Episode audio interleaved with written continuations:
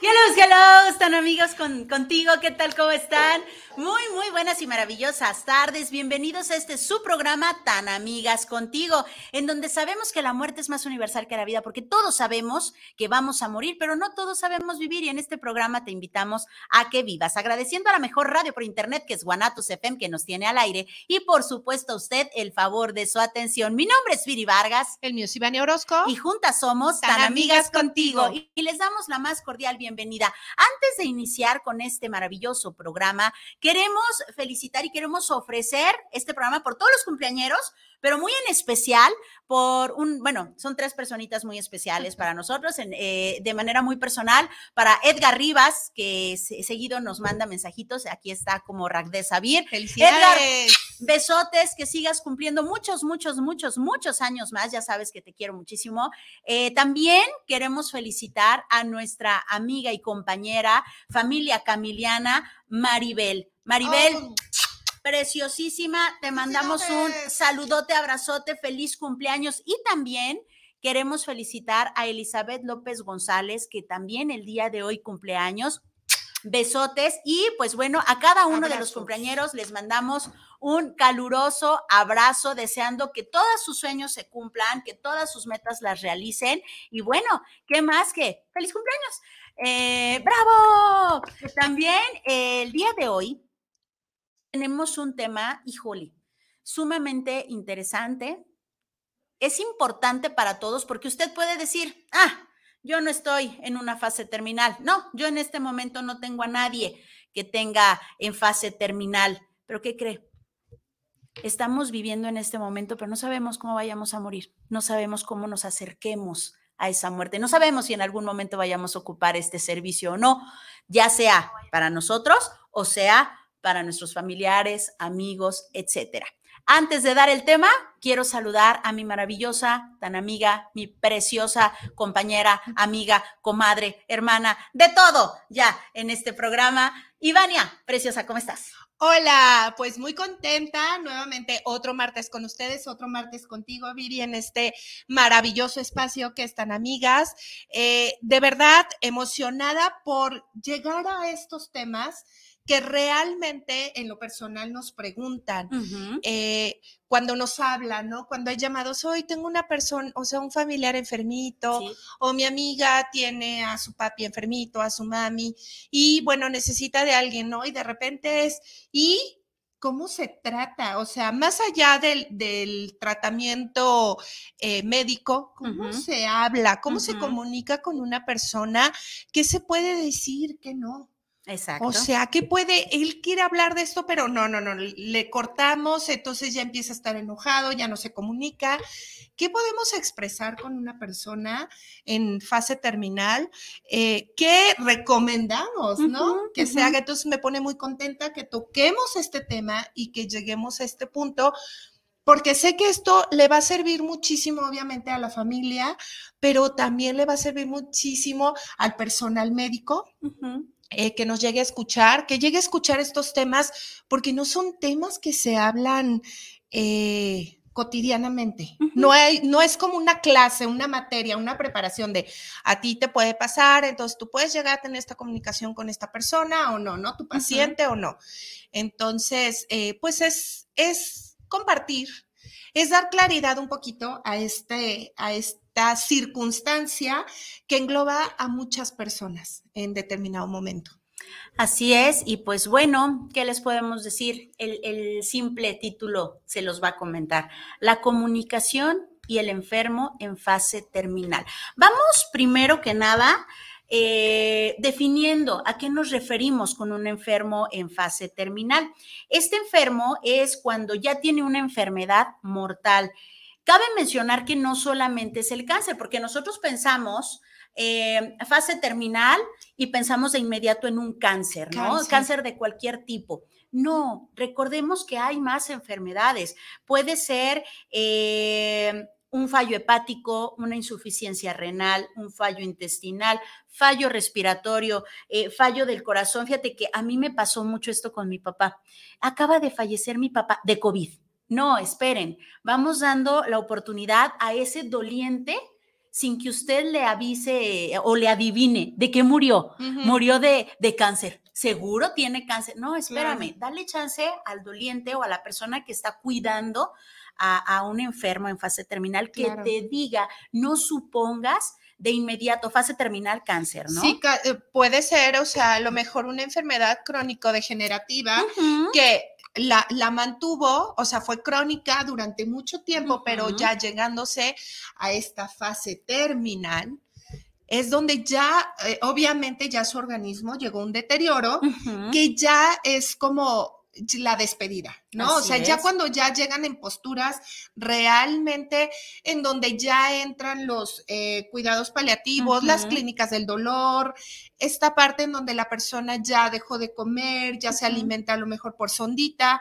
eh, ya no tiene como mucho movimiento, eh, toda esta parte ahí es donde entra y puede suscitarse.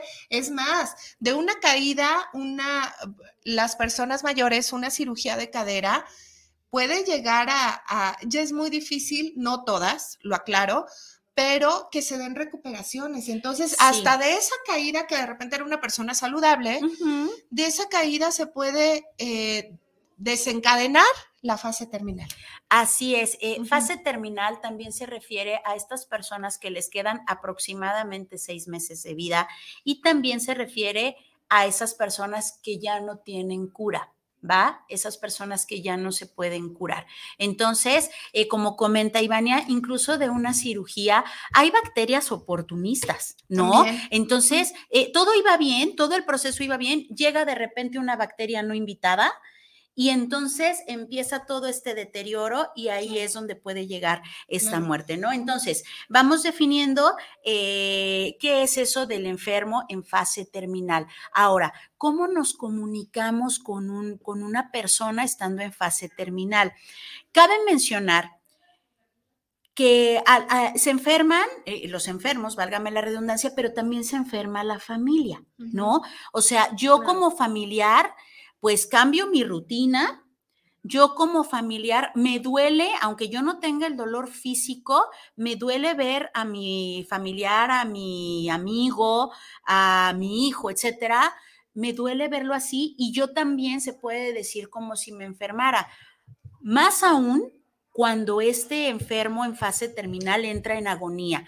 ¿Qué es la agonía? Pues bueno, esto es cuando los síntomas que presentó en su, fase, terminal en estos seis meses se acentúan y con ellos, repito, se acentúa este estrés. Es decir, puede durar días, puede durar semanas, incluso puede durar horas. Está en agonía, es decir, fase terminal, aproximadamente seis meses, agonía, cuando los síntomas por los cuales estuvo padeciendo se acentúan.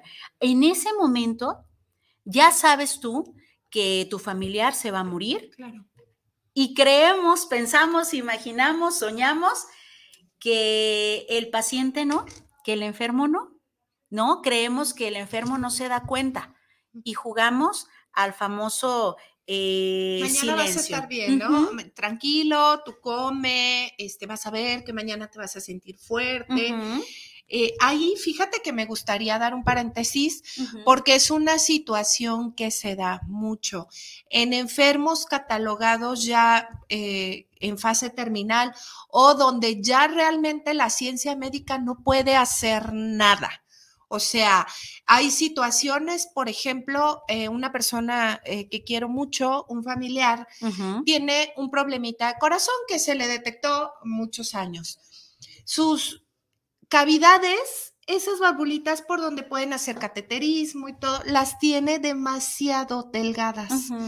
Entonces, ahí si se intenta hacer cualquier intervención para el corazón, se queda. Entonces los médicos dicen, no, no tiene caso, mejor viva su vida lo que tenga que vivir, ¿no? Ya tiene este, este padecimiento, eh, no tiene una posibilidad de, entonces, digo, no es que sea un enfermo terminal, no lo es, pero eh, vayamos a, estas situaciones donde ya no se puede hacer nada y bueno, si viene un deterioro, ya no se va a poder hacer nada. Y surge de repente que están mal, mal, mal, mal y de repente tienen un, así, un bombazo de energía que pareciera que está mejorando, ¿no? Que, que ya eh, la oxigenación, el ritmo cardíaco, tiene más fuerza, tiene todo. Parece que eh, da la, la, visualización de que se está poniendo bien. El tratamiento, exactamente, el tratamiento está funcionando, está retomando sus fuerzas, está llegando un milagro médico y eh, se está recuperando. Pero resulta que es la energía, como dicen, el nacimiento es una bomba de energía. El fallecimiento muchas veces también viene acompañado. Entonces, muchos médicos lo saben, ¿no? Es la energía final, la energía en donde se puede aprovechar. Si el, o sea, si el paciente está enterado de su condición, si los familiares son conscientes de lo que va a pasar, los momentos en donde podemos aprovechar esos instantes en el que puede a lo mejor cantar, que se puede sentar, que puede salir al, al jardín, hacer muchas cosas. Entonces, entendiendo que esto también se puede suscitar. ¿Por qué lo pongo como paréntesis? Porque vamos a hablar de la comunicación con el enfermo terminal, ¿no? ¿no? ¿no? todos están postrados, llegan al punto final en el que síguele hablando, te va a escuchar, pero la persona está en estado de letargo. No siempre, a veces viene este bombazo de energía que pareciera que están bien. Entonces, dando este paréntesis, entramos a lo, o continuamos con la comunicación. Sí, continuamos con el tema, pero creo que también es importante hablar de qué son los cuidados paliativos, porque los estamos mencionando mucho y no hemos dicho qué son los cuidados paliativos. Pues bueno, son estos cuidados que se dan justamente cuando el enfermo ya está en esta fase terminal. Cuando el médico te dice ya no hay nada que hacer, es cuando entran los cuidados paliativos, que cabe mencionar que es un grupo de, profesionistas eh, que van a, cuidar, a paliar ese dolor. Puede ser el psicólogo, el tanatólogo, el sacerdote, el cura, depende de la religión que tenga la persona, el médico, la enfermera, eh, un nutriólogo tal vez, etcétera, etcétera. Entonces es un grupo de personas que van y apoyan, apoyan a esa persona que le duele. Ajá, entonces estos cuidados paliativos se hacen con amor, con el corazón, en donde sí se cuida al paciente desde la paz, desde la fase espiritual, religiosa, psicosocial, psicoemocional, desde la parte eh, afectiva incluso. Ajá, entonces todos estos cuidados paliativos, todos estos apapachos emocionales, toda esta escucha, se las da primero su red de apoyo, pero ¿qué creen? Que la red de apoyo también está lastimada. Recuerdan que decíamos que también se enferman. Entonces, no se enferman precisamente de lo mismo, sino que están con una situación emocional pues muy baja, están tristes, están preocupados, algunos enojados, etcétera. Entonces, esta red eh, de apoyo está lastimada y también los cuidados paliativos ayudan tanto a la familia como a la persona que está enferma. Así es. Y en cuidados paliativos también entra la parte legal. o sea, es holístico, ¿no? Como dice, bien dice Viri, se trabajan todas las, las dimensiones, la física, la cognitiva, la social, la espiritual, pero también eh, en este entendimiento, parte de esta comunicación, de estas realidades, tienes tus asuntos bien arreglados, ¿no? Esta parte legal en donde todavía hay oportunidad de dejar estos asuntos eh, ordenados, ¿no? y, entra, o sea, obviamente la parte legal para el enfermo y para la familia. Y es, es muy importante también considerarla porque eh, se evitan muchísimos problemas posteriores. Sí, que, que, puede tronar a la familia, sí, de por sí. ¿No? Entonces, volviendo a esto de la comunicación, eh, así de crítica, pero también así de normal, así de difícil, pero también así de natural y común, pareciera como si existiera una especie de prohibición en lo que toca al morir y a la muerte, es decir, la de no hablar de ello con el interesado. ¿Quién es el interesado? Por pues la persona que lo está padeciendo y la gente le huye. La gente no quiere hablarle, la gente no quiere decirle, la gente no quiere tocar el tema. Por ende, el enfermo tampoco decide tampoco tocar el tema. A los enfermos crónicos, a los ancianos, a los enfermos en fase terminal, se les niega la posibilidad de hablar de una perspectiva relevante, es decir, para ellos el ya me voy a morir, el me falta poco tiempo, el ya no te voy a ver, el me estoy muriendo o el cuánto tiempo me falta para morir, queda totalmente vedado. Sí, así es. Para la familia es muy difícil estos temas porque uno es aterrizar la idea de, a una realidad. Entonces, no, no, no puedo hablar, ¿no? A mí me ha tocado personas que pues tienen su deficiencia de algo y dicen, ay, a mí me gustaría, yo les he dicho, que me, que me velen en tal lugar. Eh, ¿Por qué? Porque a mí qué, ¿no? Pero a mí me gustó cuando fui al velorio de y dije, qué a gusto me sentí. Quiero que mi familia pues se sienta a gusto, ¿no? Claro. En mi muerte.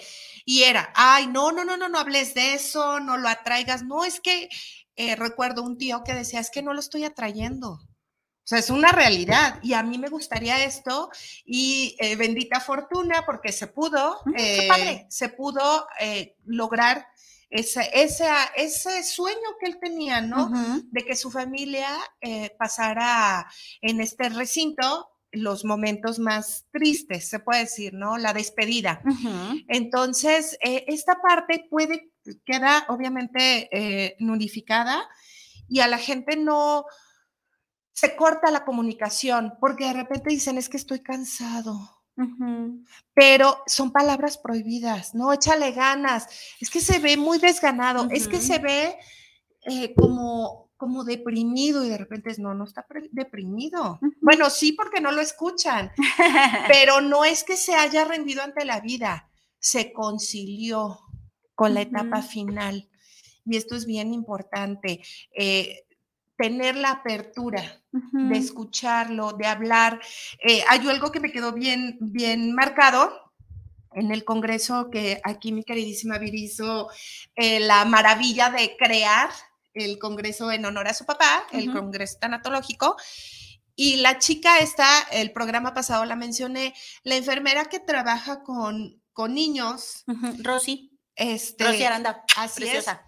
También a mí me ha tocado en la parte de adultos. Obviamente yo no trabajo con niños, pero eh, es muy similar. La preocupación, ya a veces el enfermo está tan conciliado con su partida que eso no le genera problema, no le genera miedo, no le genera angustia, le genera preocupación y angustia. Pasa con niños y pasa con adultos. Mi familia, ¿qué va a ser sin mí? Si es el papá, si es la señora que cuida al señor. O sea, eh, yo, él era el enfermo, yo la cuidaba y resulta que yo me estoy muriendo y él se queda enfermo. ¿Qué va a pasar con él? Claro. O sea, yo no tengo problema, estoy cansada, ya, entendí que me tengo que ir, pero no me puedo ir.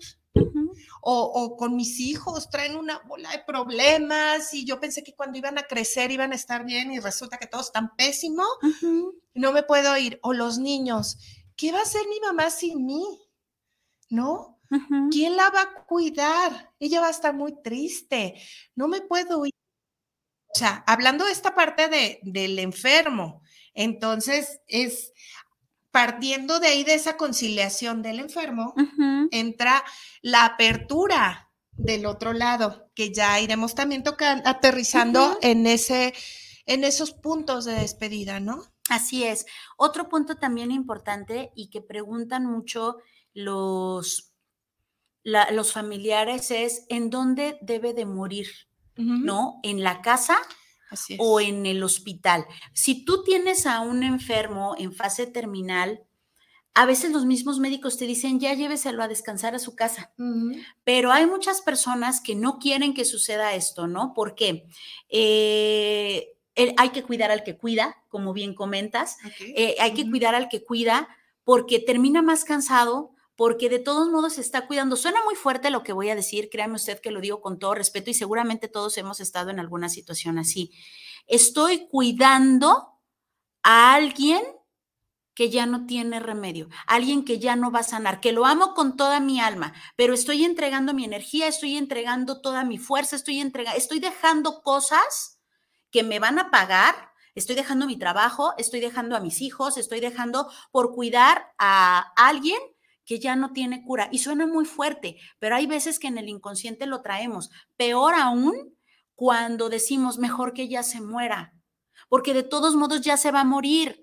Entonces, que ya no siga más el tiempo, yo ya estoy cansado, mi mamá ya está cansada o fulanito ya está cansado porque yo ya quiero regresar con mis hijos porque ya me descontaron mucho de mi trabajo y en el fondo a veces lo tenemos, pero no lo decimos. No lo, no lo decimos porque luego viene la, la famosa culpa y yo no quiero sentir culpa, ¿no? Pero estoy en esta dualidad y entonces hay un desgaste energético tremendo y es cuando tiene, eh, o bueno, cuando llega eh, la entrada del psicólogo que te escucha, que no hace juicio, el tanatólogo que no hace juicio y al que le puedes decir y que te va a decir, no te preocupes, no eres mala persona. Es normal Claro. que sientas esto, es normal que pases por esto. Otro punto también que no, eh, por el que no quieren que, que los enfermos o sus enfermitos estén en su casa es por estos recuerdos. Estos recuerdos Mm. del, híjole, eh, eh, prefiero tener la cama de mi mamá y recordar cuando ella se dormía y le daba el besito de las buenas noches y no acordarme cómo se fue deteriorando su cuerpo o cómo Sí, fue cambiando y tener esta imagen aquí personas que hablan de energía y que tienen otras creencias, no, es que se va a quedar la muerte aquí, hay que limpiar la casa, etcétera, etcétera. Entonces hay muchos puntos que pueden ir aclarando los familiares con este, con este grupo de cuidados paliativos. Entonces, Claro. repetimos, no solamente es eh, con la persona enferma, sino también con, con la familia, porque la familia pues termina enfermándose y tiene mucho que decir. Viene algo muy importante que se llama la conspiración del silencio, que es a la que se refería hace un momento Ivania. En la conspiración del silencio, todo el mundo sabe el diagnóstico menos el paciente, según ellos. No se lo dicen porque, según ellos, se puede deprimir, como comentaba Ivania, le puede hacer daño, eh, puede ser contraproducente, puede empeorar, etcétera. Lo curioso es que el paciente ya lo sabe. Él sabe que va a morir, lo siente, pero tampoco se los dice, ya que tiene miedo a estresarlos, a ponerlos mal, a preocuparlos, a que lo empiecen a pobrecear, a que le vean con lástima, a que le intenten anclar a una vida que ya no le pertenece. Échale ganas, papá, yo te necesito. Y entonces el paciente dice, pues sí, le estoy echando ganas y me encantaría quedarme contigo, pero esta vida ya no me pertenece. Él intenta separarse y desapegarse, pero la familia lo ancla. Exacto. Eh, ah, esa es una palabra maravillosa. Es eso, un, un- o sea, un anclaje. Es en, en- en ex- eh, espiritualidad. Aquí voy a meter un poquito mi cuchara en esta parte mística que me encanta. Digo que hay también este, pues, mm, manifestaciones, ¿no? Eh, es, es como, o sea, después terminan diciendo, ya cuando mueren, es que yo me quisiera ir, pero me cuesta mucho. Es como un chicle, eso lo han dicho en, en- con diversas fuentes, ¿no? Diversos mediums. Es como un chicle que tengo pegado. O es como este papalote, como nosotros le conocemos, cometa, como le dicen en otros lados, que es, yo ya puedo volar, soy libre, pero algo me está jalando, entonces no puedo ir a donde yo quiero, porque es lo que le llamamos también en términos espirituales más orientales, el apego. ¿no? Este apego es, yo sí quisiera, pero hay algo, una fuerza ajena a mí que me obliga a estar así pegado, es como no puedo cortarla, ¿no? Este, entonces ahí es donde entra esta labor desde antes de el proceso de sí me va a doler, voy a necesitar ayuda porque esto se me va a salir de las manos, soy consciente de eso, pero a ti te dejo ir. Así es, esa ¿No? es el por el mismo amor, por, e- por ese amor, eh, hablando otra vez de la conspiración del silencio, por amor no te hablo de que te vas a morir. Yo enfermo, por amor no te digo que ya me voy. ¿Y qué sucede con esto? Viene una separación entre esos dos seres que tanto se aman, viene una separación y viene un distanciamiento, que es lo opuesto a lo que se cree. El enfermo lo sabe, pero no lo dice por amor. ¿no? Entonces el familiar lo sabe, pero no se lo dice al enfermo por amor. ¿Qué sucede? Pues se presenta esta conspiración del silencio, que lejos de unir, separa, porque no le das la oportunidad Claro. a este ser enfermo de que te exprese, de que te pida, de que te, te pida perdón, de perdonarte, de decir estos, estos casos legales. De soltar corajes, también es decir, o sea, ¿sabes qué? A mí siempre, o sea, Me me, tal cosa. jodió que estuvieras así, así, así. que te perdono, pero lo tengo que sacar, o sea, es como esta libertad, esta tirar lo que no me sirve para ese, para avanzar en la siguiente etapa. Tengo que soltar, hablando de este apego, ¿no? Entonces también, también se vale escuchar cosas que a lo mejor no nos gustan, pero que la persona siempre se guardó y no quiere irse con este, con, con este bagaje pesado que no le corresponde, ¿no? Que a lo mejor, como dices, le viene anclando aquí. De, sanar. lo, que, lo, lo que bien diría, ¿no? Las pláticas incómodas para eh, tener una, una vida o una muerte tranquila, en paz. Son necesarias estas pláticas también. Así, y justo en ese momento, sí, justo en ese momento, pero mi familiar se está muriendo por lo mismo, ya no vas a tener esa oportunidad de hablar con él. Ojo, no necesariamente tiene que haber gritos y sombrerazos, sino todo lo contrario. Todo lo que vayas a decir tiene que ser de manera a reconciliación, de amor, de perdón, de apapacho, de comprensión, porque son sus últimos momentos. Te guste, no te guste, estés de acuerdo o no, son sus últimos momentos. Pásate del otro lado. Eres el enfermo, te guste, no te guste, estés de acuerdo o no, estás en esta fase terminal. No te pierdas la oportunidad de hablar, de decir, de encargar, de de bendecir, de delegar, de, soltar y de decírselo ahora sí a quien más amas o como diría Chabelo, a quien más confianza le tengas, pero suéltalo, dilo. Aquí hay una pregunta importante que podríamos dejarles de tarea, Ivania y yo. Realmente no hablamos de, de, de la muerte con el moribundo porque lo queremos proteger a él o porque nos queremos proteger a nosotros porque no sabemos qué hacer con ese llanto, porque no sabemos qué contestar a esas respuestas que no queremos escuchar. Realmente es por protegerlo, realmente es porque no creemos en que esa persona tiene las herramientas. ¿Qué pasaría si nosotros nos atrevemos, le decimos y nos sorprende y hasta nos deja esa enseñanza del estoy bien, me voy a ir contento, eh, me muero ahora sí por verle el rostro a Dios? No te preocupes, estoy tranquilo sé que a donde voy voy a estar en paz, quédate en paz. Qué maravilloso, otra vez de manera muy personal, cuando yo me despido de mi padre y me dice, sé que cuando regrese a casa ya no me va a doler. Y cuando yo le digo, sí, papá, cuando regreses a casa ya no te va a doler, yo refiriéndome a la casa del padre, en ese momento supe que lo estaba entregando y se siente una paz. Si es un dolor, pues claro, no lo voy a volver a ver a la última vez que lo veía y, e iba entrando al quirófano. Era mi última bendición y yo lo sabía pero me quedé con mucha paz al entregarlo al Ser Supremo, según mis creencias, al Ser Supremo, a que me lo estuviera recibiendo. En mi imaginación yo decía, pasando esa puerta del quirófano, va a estar mi Dios Padre con los brazos abiertos recibiendo a mi papá y efectivamente ya no le va a doler. Te quedas con dolor, pero con mucha paz.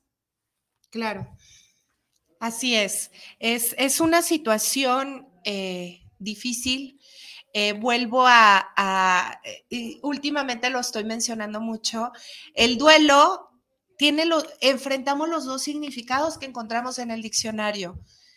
Uno es el enfrentamiento a las situaciones que tememos, a las situaciones que no nos gustan, nos estamos enfrentando a ellas, queramos o no, porque no depende de nosotros, no es controlable. Y dos, el segundo significado es el dolor. Duelo es un enfrentamiento y duelo, dolor. Entonces, realmente en un proceso de duelo se viven las dos cosas. Exacto. Me estoy enfrentando a una situación que en mi vida me había tocado y me duele. Entonces, tengo que enfrentar esto que logra un enfrentamiento pues salir airoso. Todos vamos a, cuando nos enfrentamos a algo, a ganar. Claro. ¿no? Es este proceso, e, es, lo que llamamos resiliencia, es esta meta. Y eh, el ir a pesar de que yo no quiera es un enfrentamiento a mis creencias, a mis deseos por amor a la persona. Te doy permiso, te puedes ir, vete cuando tú quieras, vamos a estar bien. Aunque tú sientas que sea mentira, te estás enfrentando nuevamente a estos pensamientos, a estas emociones que eh, realmente no le van a ayudar a la otra persona. Entonces tú estás demostrando el amor incondicional. Te amo a pesar de que me duela a mí, a pesar de yo no querer esto, tú importas, entonces te libero, te suelto. Y eh, como a veces no sabemos cómo trabajan las cosas, esas situaciones se nos regresan en paz. Así es. Ya cuando recapitulamos, el recordar eso quizá sea la fórmula para empezar a sanar. Yo le dije, y sientes esta, wow, o sea, es que yo, nadie le quería decir, pero yo en la plática que tuve a solas, porque me tocó a mí esa última noche, yo le dije, te puedes ir yo voy a ayudar a mi familia que estemos bien, vamos a buscar ayuda. Es tu momento y a las horas, ¿no? A las horas trasciende. Eh, entonces, esta parte puede ser la que nos ayude a sanar y por eso es bien importante tener estas pláticas. Así es, cuando está en vida, porque está moribundo, pero está vivo. Ahorita es cuando lo puedes tocar y todavía está calentito. Ahorita es cuando lo puedes ver a los ojos, porque de repente eh, tendemos a, no verlos a los ojos porque no tenemos ese valor, porque eh, me duele su dolor, porque obviamente su rostro ha cambiado, porque su mirada ha cambiado. Pero ¿qué crees? Todavía está vivo, todavía lo puedes mirar, todavía se ve ese brillito en sus ojos, todavía su pupila no está dilatada. Ahorita, aunque esté moribundo, todavía puedes hacerlo. Y es importante tomar eh, en cuenta que el moribundo pasa por tres muertes, ¿sabes? Pasa por la muerte psicosocial, es decir, cuando alguien se entera que, y fíjate que fulanita tiene cáncer, en ese momento lo matan. Mm. Híjole, no, ya se va a morir. No, pues qué pues mala onda. A ver cómo le va. Ajá, ya se murió de una vez para, la, para las personas y ya hacen de cuenta como que no existe, no lo visitan, se siente ignorado, se siente abandonado, porque aún está vivo, aunque tú digas, híjole, qué mala onda ya le dio, entonces pasa por una muerte psicosocial. También pasa por una muerte, eh, perdón, es una muerte social, no psicosocial, es la muerte psicológica. La muerte psicológica es la propia, en donde dice, híjole, sí, ya me dieron el diagnóstico, ya sé que voy a morir, ya me morí, ya no tengo vida, en, a partir de este momento ya no tengo sueños, ya no voy a poder cumplir y se matan. Entonces, uno es la muerte social, la gente ya lo mató. Dos, la muerte psicológica, yo mismo como enfermo terminal ya me morí y por supuesto la muerte física y el proceso que esto lleva. Entonces, entendiendo que pasamos por estas tres muertes, a partir de que nos enteramos, eh, se entera la gente, me entero yo, ¿qué estoy haciendo? Porque no le digo, papá, hoy que sigues vivo, te digo que te amo. Hoy que sigues vivo, te traigo tu dulce favorito. Hoy que sigues vivo, te canto una canción. Hoy que sigues vivo, te abrazo. Hoy que sigues vivo, puedo platicarte tal vez lo que nunca te dije. Tal vez nunca me animé a decirte lo mucho que te amo y que te admiro. Hoy te lo digo. Tal vez nunca me animé a decirte tal cosa y hoy te la digo. ¿Por qué? Porque sigues vivo, moribundo pero sigues vivo. Y entonces, repetimos, aquí es cuando entran los cuidados paliativos, cuando el médico precisamente dice que ya no hay nada que hacer, recordando que el enfermo en fase terminal está sufriendo desde la parte psicoemocional, la social, la familiar, la religiosa y la espiritual, que obviamente por estar en la última etapa, en esta fase terminal, son más intensas. Si hoy, si a mí me interesaba mi familia en vida, hoy al borde de la muerte, me preocupa todavía más. Si antes no me preocupaba mi parte espiritual, hoy que estoy al borde de la muerte, ya me preocupa. ¿No? Y así con cada una de las, de las áreas del ser humano, hoy que estoy al borde de la muerte me preocupa más. Imagínese usted lo que debe de sentir una persona que está más preocupada que antes, que está más consciente porque se le está acabando, está este relojito de arena y se le están acabando, se le están acabando los granitos de arena y no lo puede expresar con nadie, nadie lo escucha. No, y entender que eh, obviamente eh, cuando ya pasan como mucho proceso de enfermedad, muchos están conciliados. Hay enfermedades en donde realmente el deterioro es rapidísimo. O sea, de repente, por algo, alguna manchita, algo así, y de repente ya es, es que estás en fase 4, ¿no? O sea, ya, no hay nada que hacer. Y es como, ¿cómo? Y de repente viene el deterioro, no, a veces no tiene que ser, es que le dijeron, entonces asumió, manifestó, no, es que tuvo la oportunidad de saber que tenía esto porque venía algo rápido y porque tiene tiempo. El alma se está despidiendo. Tiene tiempo de, de, de hacer, de arreglar lo que quiera arreglar. Entonces, algo iba a decir, se me fue la idea, pero ahorita, ahorita me acuerdo. Y eh, otro punto, antes de pasar a esto, en esta parte de la comunicación, ya lo habíamos eh, tocado con el enfermo terminal. Eh, cuando empiezan a tener conexión con el otro lado y que lo platican y la familia tiene miedo, ¿no? O sea, no, es que ya vino a visitarme tu hermano, es que vino mi esposa, es que, ay, aquí estuvieron mis papás. Ya vino tu padre, Ya vino y me visitó y todo, y es como, ¡Oh! tápenle esa ventana porque estamos ahí con él y de repente se queda viendo a un punto. Se va al horizonte, ¿no? Y es como, ¿qué ve? ¿Qué ve? Y se ríen, ¿no? Pero no está en convivencia con nadie. Estos también son procesos del enfermo terminal. Y qué padre, la verdad, qué bonito que se den el tiempo de escucharlos. Se van a, se pueden llevar historias, experiencias impresionantes, maravillosas, que este, que, se van a quedar con eso. No, si después lo platicas con un orgullo, sí, mi papá lo vivió. Claro. Mi hermano lo vivió. Entonces, ¿Qué te dice papá? Ajá, y él dijo, y él vio. Entonces también llega esta esperanza de qué padre, me van a recibir. Y ya me acordé que iba a decir eh, que no todas las muertes son así. Hay unas que generan angustia y también tiene mucho que ver con el tipo de creencia. Por favor, por favor, prométeme, júrame que me vas a hacer mis misas. Que me vas a rezar un rosario todos los días. Que me vas a hacer mis nueve misas, por favor, júramelo, porque, y, tienen las piernas frías, tengo mucho miedo y, empiezan a temblar más que frío, miedo, porque mucho, recordemos que tiene que ver con las creencias. Y si yo creo que fue una mala persona, y si yo creo que ya no tengo el tiempo de, empiezo a sentir miedo. Si tengo creencias muy cristalizadas al, al infierno, y ya sabemos que que, no existe, ahí búsquelo con el Papa Benedicto, que en paz descanse. Eh, esta parte de, tengo mucho miedo, o sea, realmente como no sé y como no he elaborado mucho la dimensión espiritual, me genera miedo. Escúchenlos, díganle, sí, sí te voy a dar esa, o sea, esa misa, si necesitas esa sí, misa. voy a rezarte ese sí, rosario. ponme mi vela, ponme mi vela para no perderme la luz. ¿Te Toda la esa parte, exactamente, y te la pongo de una vez para que tengas la tranquilidad si quieres. Porque luego empezamos con el, no digas eso, todavía te falta mucho. no, no, no, no toques ese tema. Achíscate calavera vieja, no quiero saber de esos temas. Exactamente.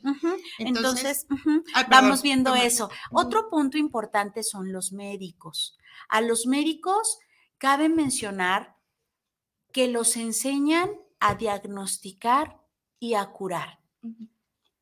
La mayoría de las personas Estamos acostumbrados a enfermarnos, a ir al médico, nos diagnostica, nos da medicamento, nos cura, continúa la vida. Estamos acostumbrados a esto, pero ¿qué pasa cuando te enfermas, vas al médico y ya no hay cura? El médico no siempre sabe qué decirte. A él no lo enseñaron a dar esas noticias. A él solamente le enseñaron a diagnosticar y curar. No lo enseñaron a diagnosticar, consolar y cuidar. Eso ya es de cuidados paliativos, hay que tener comprensión y paciencia con los médicos.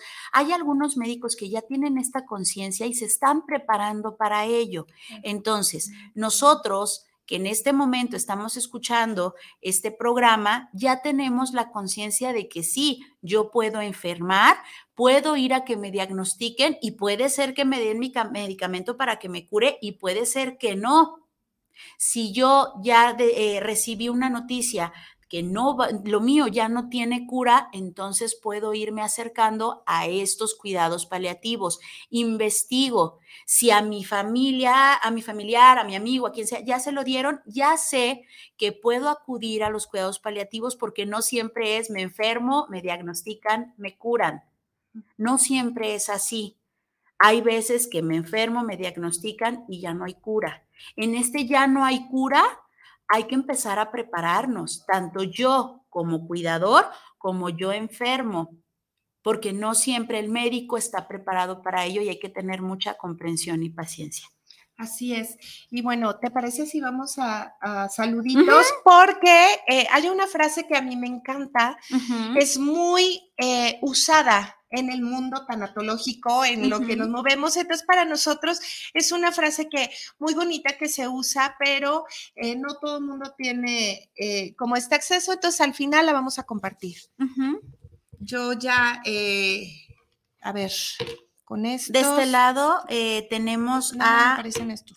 Ah, yo acá tengo este, es que son dos, dos diferentes. Gracias, familia Guanatos, por estarnos siguiendo. A, lo caballero, preciosa.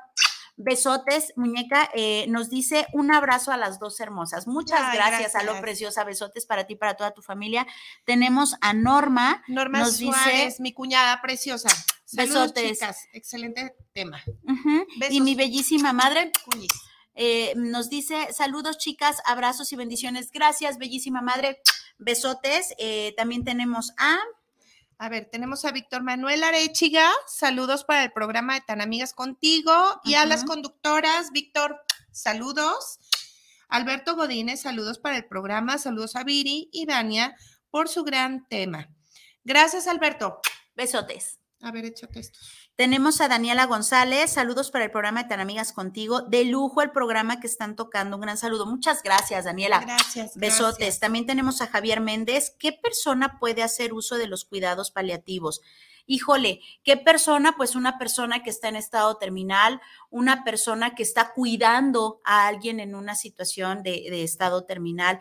Los cuidados paliativos es cuando el médico te dice ya no hay nada que hacer, ahí es cuando entran los cuidados paliativos para dosificar o para minimizar, no, es eh, disminuir ese dolor, esa es la palabra, disminuir ese dolor.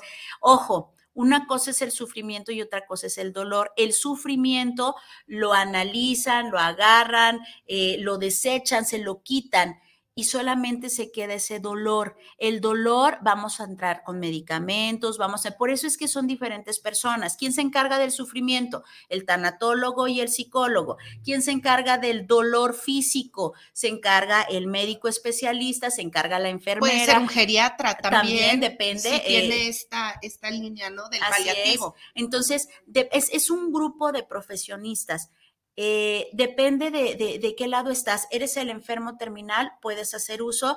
Eres el que está cuidando, el que tienes eh, a cargo a una persona en estado terminal, entonces tú también los puedes usar. Sí, y aquí un paréntesis. Por ejemplo, hablando del cáncer. Eh, se encuentra una persona, obviamente por lo regular ya son en fases 4, donde ya pues está todo, ¿no? Y te da, el médico te va a dar las opciones. Con quimioterapia, eh, vamos a, dar unas sesiones, luego o primero operamos y luego las sesiones, o primero eh, radiación y luego operamos y luego quimio y así, ¿no? Te hacen unas fórmulas y de repente ser realistas. A ver, si le hacen todo esto o la persona, el paciente dice, si me hacen todo esto, ¿qué probabilidad tengo? No, pues vamos a prolongar su vida seis meses Ok, seis meses. ¿Y cuánto tiempo voy a estar en tratamiento? Cuatro meses. ¿Y cuáles son mis síntomas eh, secundarios? ¿No? A raíz de, no, pues se va a sentir así, bla, bla. Y la persona dice, no me dé nada. No quiero nada. O sea, puede ser también una decisión. Entonces, y se respeta. Exactamente. Ahí entra el paliativo es, ahorita está bien, o sea, se le detectó, sabemos que en muchos procesos, aunque, aunque esté toda la, fase, no toda la gente manifiesta dolores o, sea muy notable, ¿no? la decaída. Pero la persona dice, yo no quiero tratamiento, yo quiero eh, lo que vaya a vivir, vivirlo con calidad. Entra el, el, cuidado paliativo, volvemos a lo mismo, trabajo espiritual, meditaciones, el reiki, en lo que tú crees, en estas oraciones, entra el trabajo este, médico de si tienes alguna molestia, no tienes por qué tener dolor, inmediatamente entramos con algún medicamento para el dolor, paliar el dolor. Que el 90% de los dolores son, eh, se pueden disminuir. Hay dolores que sí, definitivamente, por mucho que le metas de sustancias, no se quita. Y justamente ahí es donde entra eh, esta, esta, comunicación, esta, esta terapia. Hay veces, en ocasiones, que es lo único que se le puede aplicar la comunicación. Imagínese usted qué tan importante es el comunicarme con el otro. ¿Por qué? Porque el 90% sí se puede disminuir, pero el otro 10% no. Y entonces esta comunicación es la que va a, a paliar este dolor. Entonces es importantísimo el escuchar, el escuchar y el decir, ¿no? Entonces, ahorita vamos a dar algunas recomendaciones. Tenemos, gracias a Javier Méndez, eh, también tenemos a Gerardo Ávila, saludos para el programa Tan Amigas. Son temas que quizás se escuchen crueles, pero es la mera verdad. Gracias, Gerardo, es totalmente natural. Sé que se escucha cruel, por eso les decía hace ratito, se escucha muy fuerte, pero es la realidad. ¿Y sabes qué es lo más real, Gerardo? Que nosotros no hemos firmado ningún contrato en donde nos digan tú te vas a morir dormida tú te vas a dormir, a morir completa, tú te vas a morir en paz. No lo sabemos. A ti no te va a doler nada, fírmale. No lo sabemos. No sabemos en qué momento o cómo vayamos a terminar. Un ejemplo básico es, ves a una mujer sumamente hermosa, guapísima, y en 40 años dices, no manches, mira cómo acabó. Por fuera, no sabemos por dentro. Es importantísimo que tomemos en cuenta esto como lo más normal y natural sin ese juicio. Nos guste, no nos guste, estemos de acuerdo, no, todo el tiempo estamos muriendo. Nos estamos acercando a nuestra muerte, a nuestra decadencia, si lo quieren ver así, pero no es en plan negativo y no es en plan peyorativo y no es en plan eh, que esté en mal plan, pues al contrario, es lo natural, es lo normal, lo que va a pasar, sí o sí. Así es. Y bueno, recordar que a veces nosotros vamos a hacer la función del intérprete y escuchar, ¿no? Eh, esta parte no nada más se quieren comunicar a veces los familiares con nosotros de, de, expresar, a veces quieren a los amigos y todo, ellos ya no tienen la posibilidad de marcarles. Si tenemos esta apertura de escucharlos, a veces te van a decir, ay, me gustaría hablar con mi amigo tal, ¿no? Entonces es, ah, perfecto, yo le marco y mira, este, aquí está, escucha bajito, eh, yo le repito, eh, ¿no? Las videollamadas. las videollamadas. a la persona le, complace, porque hay personas que no quieren que las vean. O esta parte de quiero dejar escrito y a lo mejor no puede, pero bueno, yo le ayudo y aquí échale un garabato que sea tuyo, que sea tu firma, tu dedito, exactamente. Y porque se los quiero dejar si tenemos esta apertura, de verdad ayudamos a que esta persona, su momento sea especial. Como nos preparamos para un nacimiento, la familia hay que prepararse para un, para un fallecimiento. Igual, un escenario bonito, que su cuarto cómodo, que esté a gusto, que huela rico, que pueda hablar de lo que le gusta, que, la música que, quiera. Lo que nos comentaba Lo Caballero, ¿no? Hace ratito que nos manda saluditos preciosa en este maravilloso congreso, nos decía precisamente cómo acomodar ese cuarto con ese olor, con ese, con ese, ese positivismo y demás. Así es. Bueno, se, desgraciadamente se nos está acabando el tiempo. Vámonos con, con unas recomendaciones, decimos una y una telate. Sí, claro. Eh, ojo con estas recomendaciones, súper. No necesitas ser un tanatólogo para hacerlas, pero créeme que te vas a ayudar mucho y vas a ayudar mucho al, al enfermito te vas a ayudar mucho tú si estás cuidando a una persona. Date la oportunidad. Son muy sencillas de hacer si tienes la valentía. El número uno es visítalo.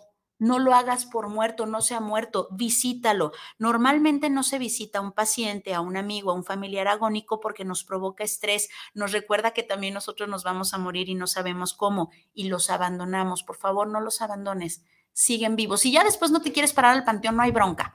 Si luego no les quieres llevar flores, no hay bronca, pero ahorita están vivos. Ahorita hazlo sentir que aún importan. Así es, escucharlos. En ocasiones, necesitar organizar, pedir perdón, perdonar, heredar, encargar, etcétera, es sumamente importante para ellos. Darles la oportunidad. Escúchalos, escúchalos desde el corazón, no solamente los oigas, escúchalos. El siguiente es importantísimo familia, médico, familia y el enfermo, es necesario que manejen la misma realidad. Está moribundo, señor, está moribundo, papá, eres moribundo, yo soy moribundo. Es importante que todos estén en la misma sintonía, que no jueguen al, al, teléfono descompuesto, estén en la misma sintonía médico, familiar y paciente. Así es, reconoce y comparte su condición humana de manera natural es humano, es humano, no es una piedra, todavía siente, todavía te escucha, eh, de esas veces en la que la familia está, ay, ya tiene mucho y no se muere. No, o sea, espérame, te está escuchando todavía. Oye, entonces, ¿quién se va a quedar con la ropa de mi mamá? Tú o yo, espérame, todavía está vivo. Entonces, eh, reconoce y comparte su condición humana de manera natural. Tampoco es, ay, papito, ay, esto, ay, lo. nunca fuiste así. No necesitas exagerar ni de un lado ni del otro. Es de manera natural el estar reconociendo y compartiendo su condición humana. La siguiente es no le des falsas esperanzas. Ay, abuelito, fíjate que me dijeron que si te tomas esta agua del placote te vas a sanar. No, espérame, no le des falsas esperanzas. No te preocupes, eh, fíjate que los médicos están avanzando rapidísimo y ya están buscando la cura para... No sabemos si va a llegar. No le des falsas esperanzas, por favor. Así es. Eh, échale ganas, sé fuerte, pelea, están, eh, pelea, están prohibidas. Lo está haciendo, no lo presiones. Ok, a ver, es que no alcanzo a verlo bien. Aquí el punto es que ya él, su batalla interior, su batalla personal, ya la llevó como puede. No presionemos a que es que síguele, es que no te eches para abajo. No, una cosa es rendirse y otra, otra cosa es conciliarse. Una cosa es se rindió ante la vida y la otra es me concilié ante la muerte. Hay que aprender a aceptar cuando ya hay una conciliación. El echarle ganas, el ser fuerte, el pelea, definitivamente no son no son buenas palabras, no son palabras de lente, échale ganas, mija. No, no sirve. Realmente los puedes lastimar muchísimo con estas palabras. Entonces, esas palabras están prohibidas. Eh, no hay que rehuir a la mirada, mírale está agónico pero no ha muerto, necesita el contacto vivo, tómale la mano si te es posible, tómale la mano sin miedo, no, no, no lo vas a romper, tócalo, ámalo, son sus últimos contactos con el otro, son sus últimos contactos con la humanidad. Así es, ve sin prisas y actúa con normalidad. Y esto es viendo el reloj todo el tiempo. Exactamente. ¿no? quieras que, ay, ya, me dijeron que ya y ya lo estoy tratando como ya ahorita se está yendo. Bueno, a lo mejor te dijeron tres horas y duró tres semanas. Tú sé normal, natural, tampoco le estés llorando, sigue vivo, ¿no? Entonces, actúa con normalidad. Obviamente, si no se te ha dado el amor, es momento de empezar a practicarlo. Así es, y muy importante, no des información que no te solicitó. Y esto va en general, ¿eh? Lo que menos quiere es saber si sus hijos se pelearon. No te está preguntando por ello y que tú llegues con que, ay, mami, ya sabes que se peleó tu hija, ay, no es que ya sabes cómo es, no es información que te solicitó. Oye, ya sabes que tu medicamento no está funcionando, no es información que se, te solicitó. Entonces, no des información no solicitada, no des información incierta y no des información que no has comprobado, por favor. Oye, mami, ya me dijeron que en tres días te mueres. A ver, espérame, no está comprobado, no puedes dar esos diagnósticos. Hay una frase muy bonita que tiene Ivania que va en general, tanto los médicos eh, como a las personas que, están cuidando, a, todo, a, todo, el personal de cuidados paliativos. Así es. Y con esto, yo ya no digo más, cierro el, programa por el tiempo y porque creo que ya no hay tanto que estar ahondando. Cierro con esta frase, me despido con muchísimo amor, muchísimas gracias y los esperamos el siguiente martes. Y dice, si puedes curar, cura. Si no puedes curar, alivia. Si no puedes aliviar, consuela. Y si no puedes consolar, acompaña. Muchas gracias. Muchas gracias, preciosa Ivania. Yo me quedo con que si hay que elegir una palabra para resumir el mensaje que debemos transmitir tanto a los enfermos como a los familiares del enfermo es seguridad.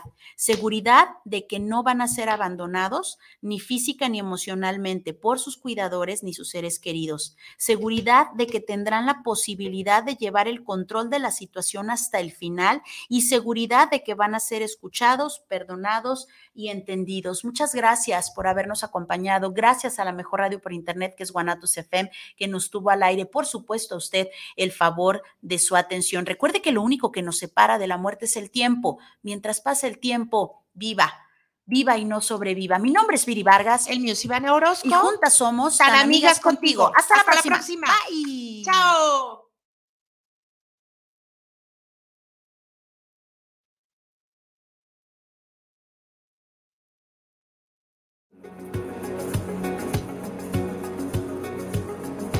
Muchas gracias por habernos acompañado. ¿Ya definiste si vives un día más o vives un día menos? ¿Te das cuenta que la vida es solo el comienzo de la inmortalidad y que la muerte es el inicio de una nueva vida? Tan, amigas, contigo. Hasta, la próxima.